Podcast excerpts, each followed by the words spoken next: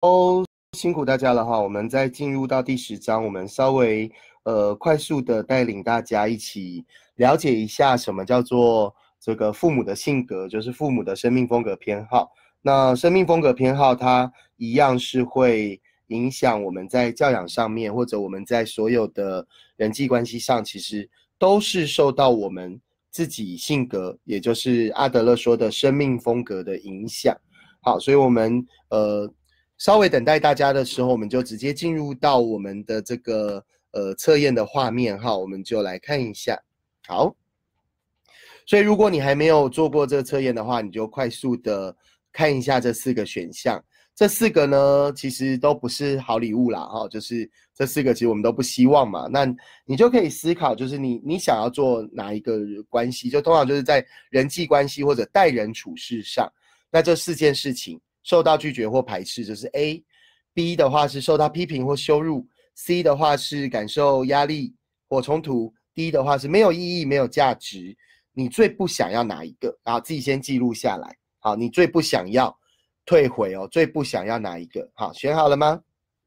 好，好，最不想要的哦。OK，好，那选好了之后，再来第二个问题。可以哈，大家选好了哈，就是你你最不想要的先记录哦，自己要记录下来。再来就是第二个问题，就是那现在你还可以再退回第二个，你第二个不想要的，那跟刚才的不能重复。就你你刚如果已经退回 A 了，那你现在就剩 B、C、D 嘛。好，所以这第二个答案一样把它记录一下。好，OK。所以你现在就等于退回了两个这样子。好，那我们呃透过这个，我们就可以再往下面来做理解。好，那这个是这个是呃。不，这个不是阿德勒提出的。阿德勒本人他并不喜欢把人做分类，类跟测啊，跟那个心有点像是以前我们做心理测验，然后去做分类。对对对，阿德勒认为人是每个个体都是独一无二的，所以无法分类哈。可是无法分类，他就很难快速的让大家，比如说，比如说我在粉丝专业我剖这个，哇，那个回应数是超多的。大家就是很爱做测验，你知道吗？然后大家就很爱，就是说，哦，原来我就是哪一个这样子。它不是绝对的哈，还是要告诉大家哦，这个阿德勒使用说明一定要谨记在心，就是阿德勒不是命定论，不是，不是命运决定一切，不是分类，不是你非 A 非 B 不可，不是的哈。就是我们人都是在一个光谱上，甚至在不同的情境，我们会有不同的反应。那为什么要选择这个测验呢？是因为这个测验它能够呃快速的。让我们去觉察自己在有压力的情况下，或在没有压力的情况下，我们会做出怎么样的反应？那其实更主要的生命风格要来自于自己对于早年回忆的书写，然后所找出来的。哈，所以呃，并不会这么简单。对，就做了一个测验，你马上哦，原来我生命风格答案就是这样子。但是我们可以简单快速来理解一下，好吗？好，所以我们就来往下看喽。好，那。呃，如果你所选择的是 A，好，那呃，我我先讲第一个问题。第一个问题，第一个你所退回的礼物，代表的是你处于压力状态下，或你缺乏安全感的情况下，你的生命风格偏好。第二个你所退回的礼物是你在放松的状态下，或存在安全感的状态下，你会有的有的生命风格偏好。比如说，以我以我自己为例，我我自己就很明显，我在压力状态下，就是我的工作是我认为的压力状态。我在工作上，我就是一个优越的生命风格偏好。那我在放松状态，就是我自己在家，我宅在家里的时候，我就会是一个安逸的生命风格偏好。OK，这就是我我自己。那呃，那你刚刚所选择的，或许就是这样反应哈。所以如果你刚刚退回的是 A，糟糕，我记不得啊。我们回到上一页，A 是什么呢？好，如果你刚刚退回的是受到拒绝或排斥。好，那你的生命风格偏好就是取悦。那你感受一下是在压力状态下，或者是放松状态下。如果你选择的是 B，受到批评或羞辱，那你的生命风格偏好就是控制。好，如果你选择的是 C，感受压力或冲突，那你的生命风格偏好就会是安逸。OK，如果你选择的是 D。没有意义，没有价值，你不要这个，那你的生命风格偏好就会是优越。好，这只是还是要再强调，因为刚刚有陆续伙伴加入哦。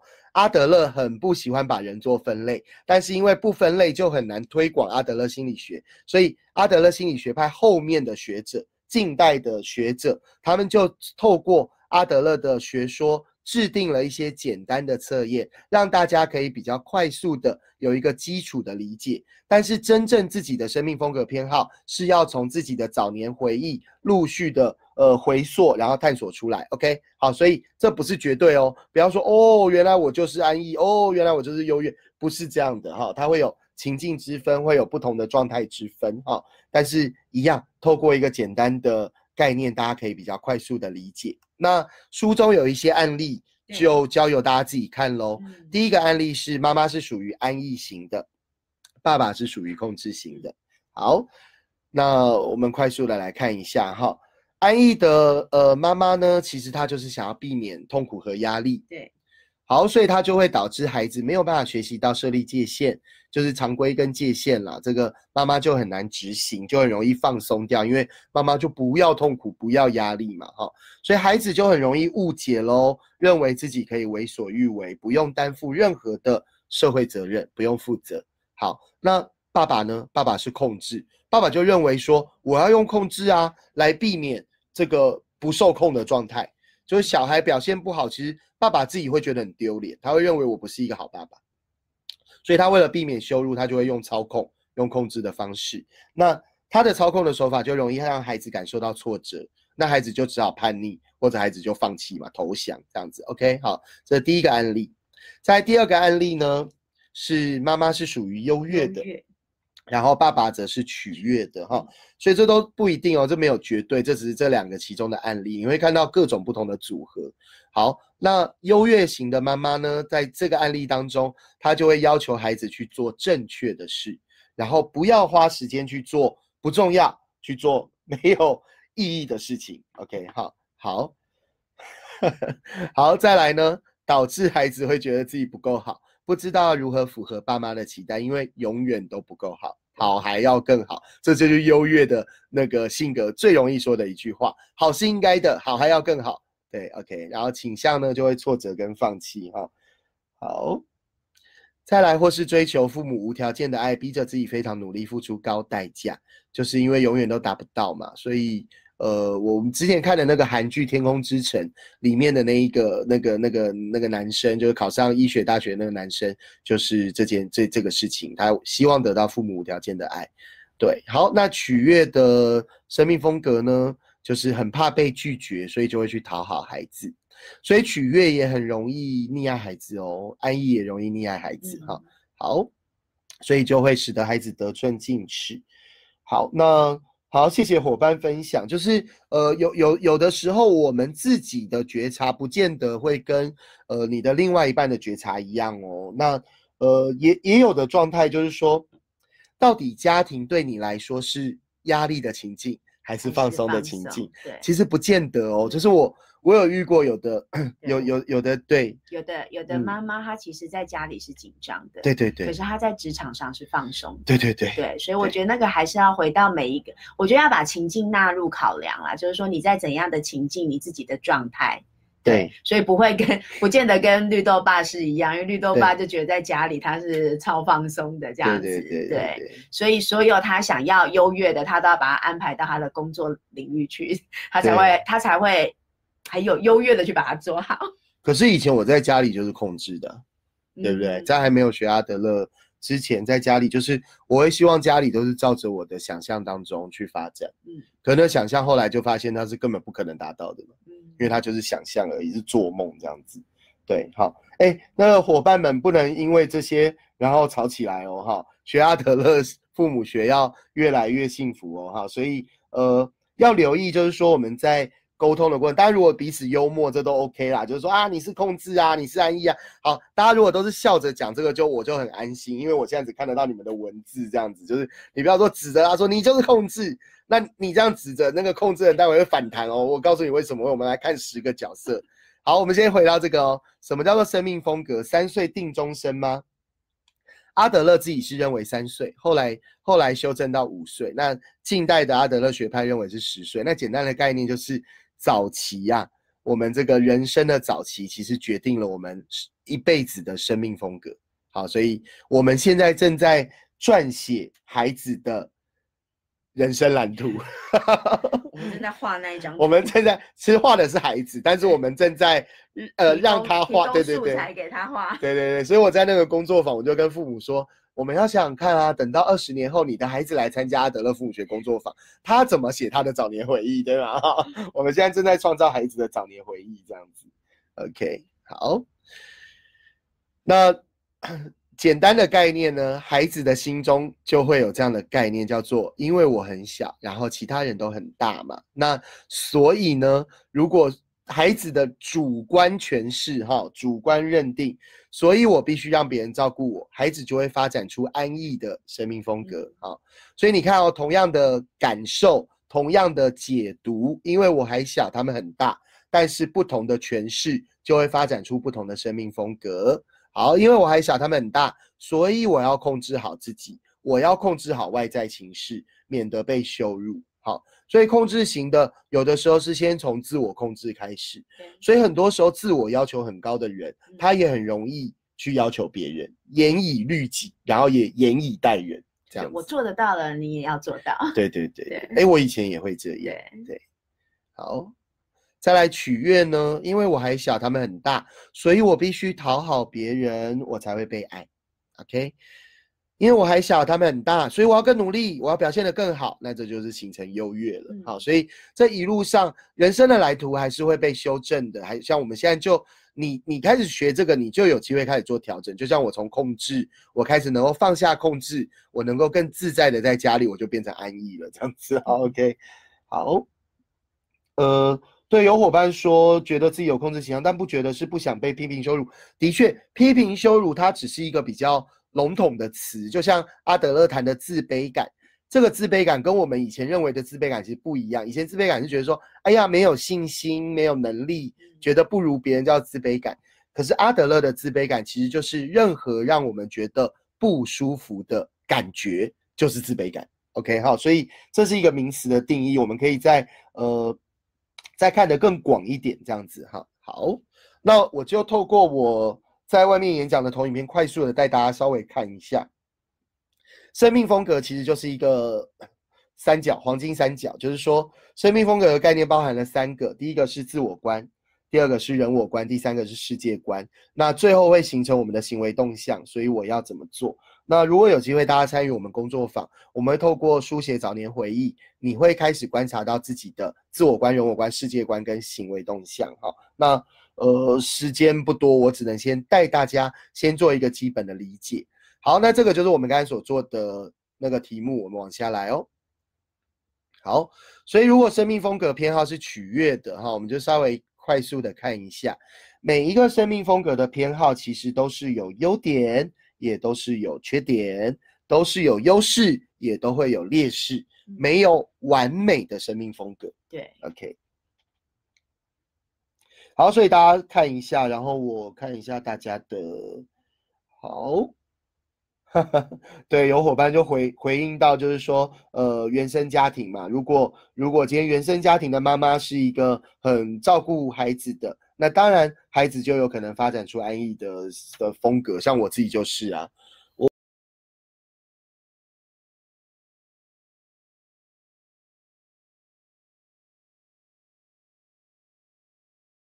我我连吃龙眼都吃那个没有壳的龙眼，对对。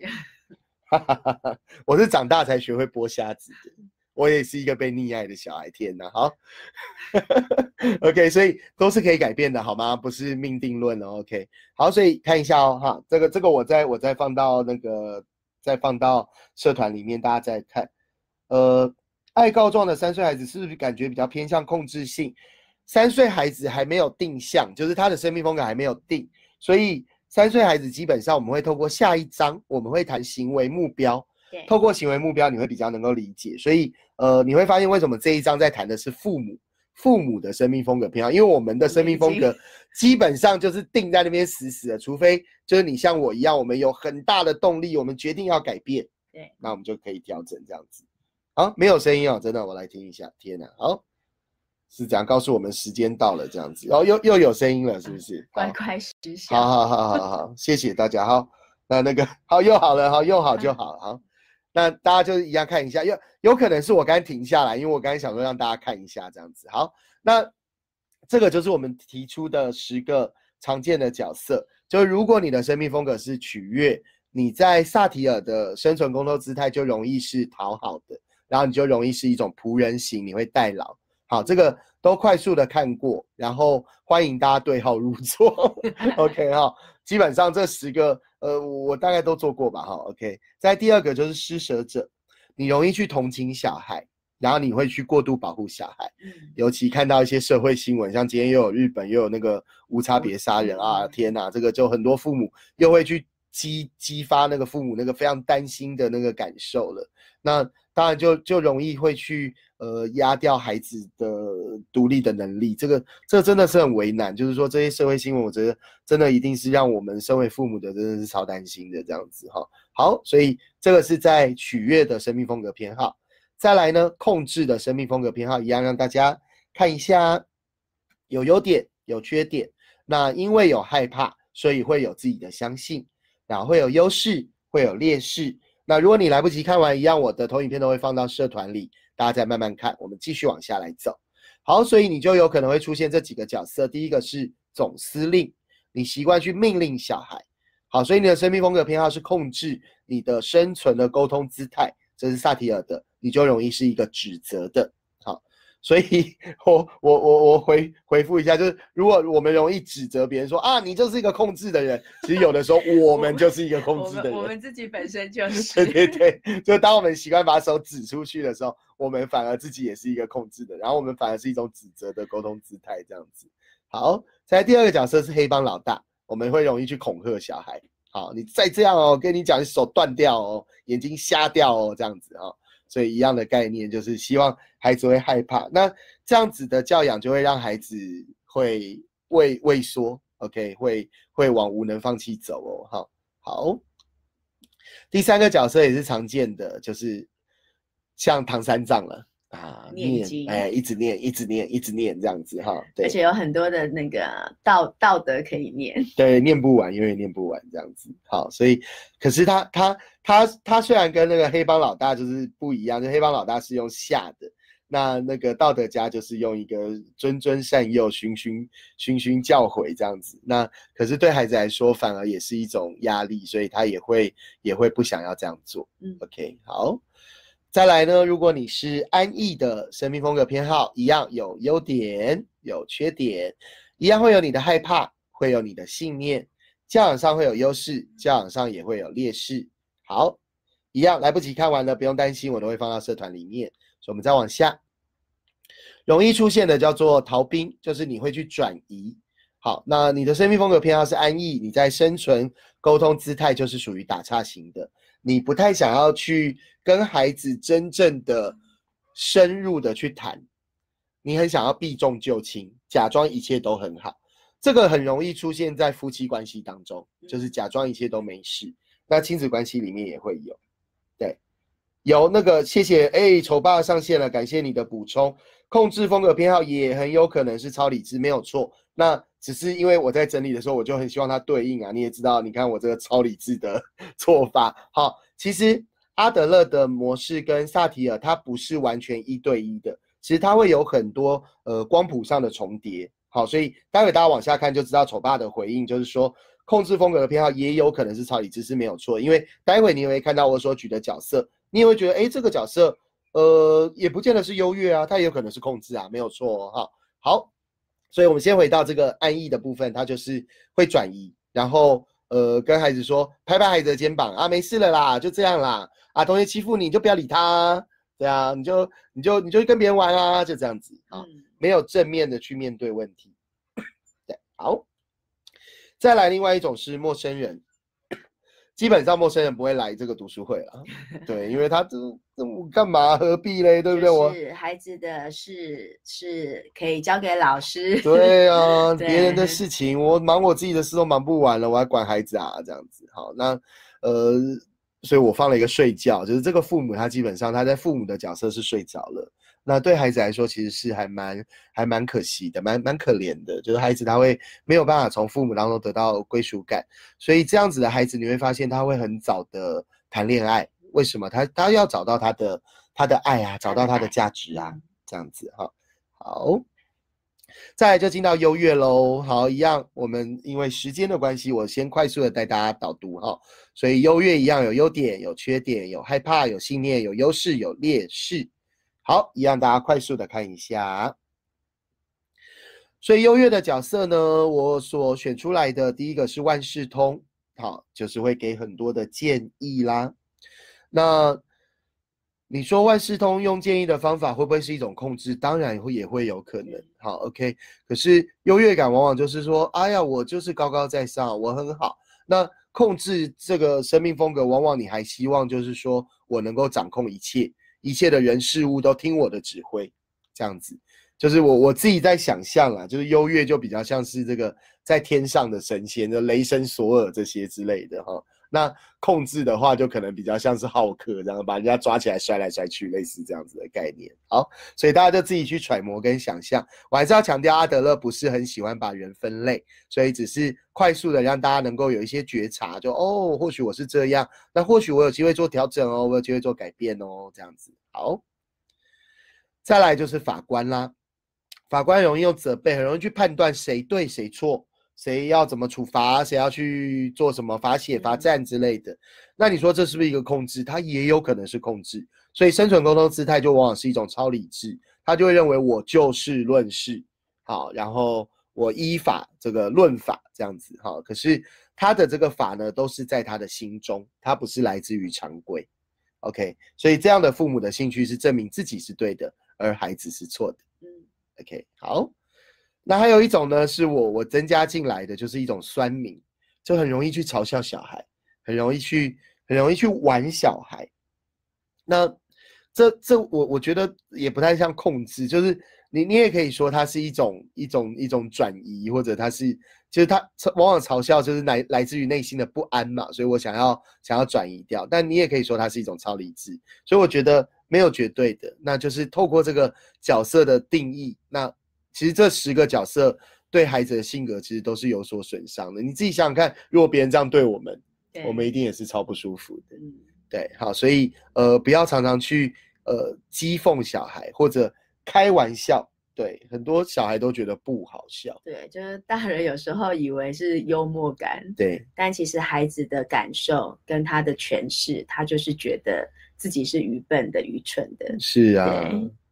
好，OK，所以呃，比较快速的带大家透过这个呃，我我自己的投影片，带大家去理解一下，就是说呃，在阿德勒学派或正向教养学派，他运用了这个应该是一个以色列的学者，对对对，对他所归纳出来的四种生命风格的偏好。那当然，我现在呃，我我现在正在看的是这个日本的作者岩井俊宪。岩井俊宪他也是出了很多，呃，用阿德勒运用在职场上的书。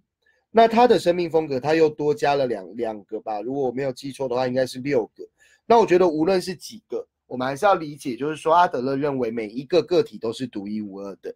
好，透过这个分类，只是让我们自我觉察。哦，或许我。我今天晚上才嘲笑了小孩，或许我今天晚上才命令了小孩，才指责了他。对，那我们就有机会做改变。好，改变才是阿德勒父母学最重要的。每一个人都是有能力可以成为更好的你自己。那什么是更好呢？要由你自己去定义。对对，那孩子也是一样。所以透过鼓励，要先鼓励自己；透过鼓励，要经常的鼓励孩子。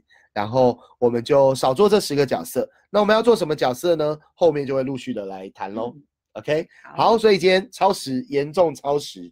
好，那就谢谢所有的伙伴今天晚上的参与。然后今天谈了第三章，快速的导读了第十章。那下一次我们就会来谈第四章，应该就会进入到行为目标了。对，好，那行为目标是阿德勒父母学当中，也是正向教养当中还蛮重要的概念。所以期待大家下周。三，我们线上见。好，晚安喽。好，晚安，拜拜。